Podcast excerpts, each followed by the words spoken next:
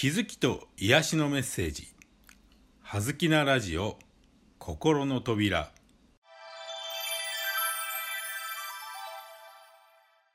皆さんこんにちは。葉月光栄です。はずきなラジオ心の扉。今日のテーマは怯えです。怯え。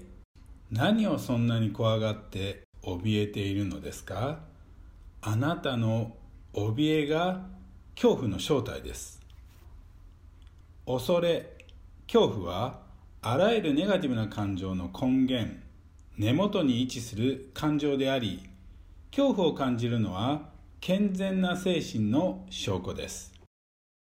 健全なる恐怖は畏怖の念となって謙虚さや感謝につながります。恐怖を過小評価するとそれは自信過剰になり傲慢につながっていきます。そして過度の恐怖がパニックや怯えにつながるのです。恐怖が怯えにまで育つには必ず理由があります。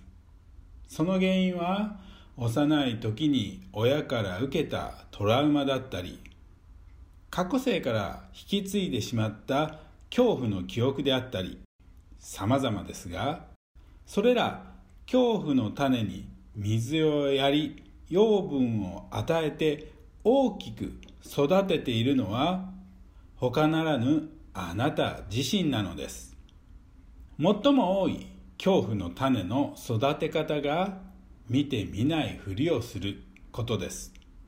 とりあえず何もなかったことにしよう。都合の悪いことは忘れてしまおうという対処法です。しかしこれで本当に忘れてしまうことができればよいのですがその多くは単に目につくところから自分の心の奥底にあるネガティブな感情の本質に場所を移しただけのこと。そこには同じようなネガティブな感情がどんどん溜め込まれていきます。そうした負の感情エネルギーを養分として恐怖の種が育ちやがて怯えという名の硬い実を実らすことになるのです。今日はまずあなたの中にある怯えをしっかりと見極めましょう。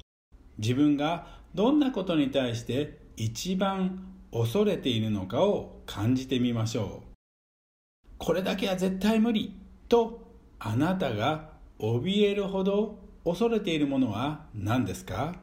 それを怖がらないで書き出してみましょう。怯えを克服しようと思わずに自分の中に怯えがあると認めることが大切なのです。怖いものは怖い。と認めしっかりと感じきることができれば怯えは自然に健全な恐怖へと変化していくのです。葉月声でした。ありがとうございました。